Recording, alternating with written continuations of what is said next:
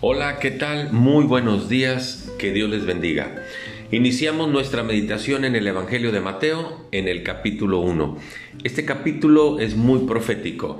Habla de la descendencia o la ascendencia de Jesús, perdón, la descendencia de Abraham y cómo se cumplió hasta llegar a Jesús. Y luego habla de la profecía en torno a Jesús. Pero me quiero quedar con el versículo 22 que dice, todo esto aconteció para que se cumpliera lo dicho por el Señor por medio del profeta. El Evangelio de Mateo está lleno de esta expresión. Todo esto sucedió para que se cumpliera lo dicho por el Señor por medio del profeta. Y hoy, al ver los acontecimientos en nuestro entorno, me dice que la profecía de Dios se sigue cumpliendo. Si echamos un vistazo al panorama mundial, hoy nuestro mundo es un mundo globalizado y es un mundo donde se ha pervertido todos los valores, principios y conceptos bíblicos, espirituales, familiares y morales. ¿Por qué?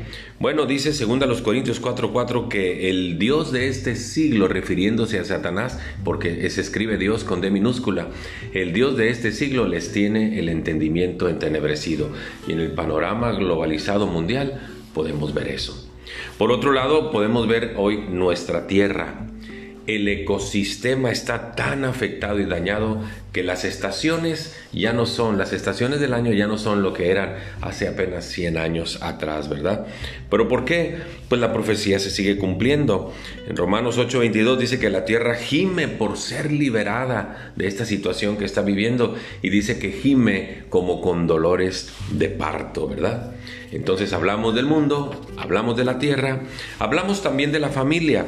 El concepto de familia como Dios lo planeó y lo creó está siendo desvirtuado, está siendo atacado y está siendo destruido. Y si se destruye la familia como núcleo de la sociedad, la sociedad queda pervertida y dañada para siempre. Y también es profético, dice eh, Lucas 12:53, que la familia estará dividida, que estarán los padres contra los hijos, los hijos contra los padres, y, eh, y habla de esa profecía y se están cumpliendo estos tiempos, ¿verdad? Y por otro lado tenemos que echar un vistazo a la iglesia y saber que la iglesia fue establecida para ser luz y sal de este mundo, para traer vida, para romper la oscuridad y para preservar la vida y la vida eterna. Y también la iglesia está siendo atacada, su voz está siendo apagada, ya no quieren que la iglesia prospere, predique ni enseñe la palabra.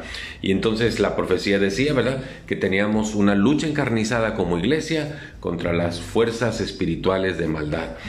Pero la, la lucha de la iglesia contra esas fuerzas dice que no prevalecerían. Entonces seguimos trabajando, seguimos luchando y todo esto sucede para que se cumpla lo dicho por el Señor por medio del profeta.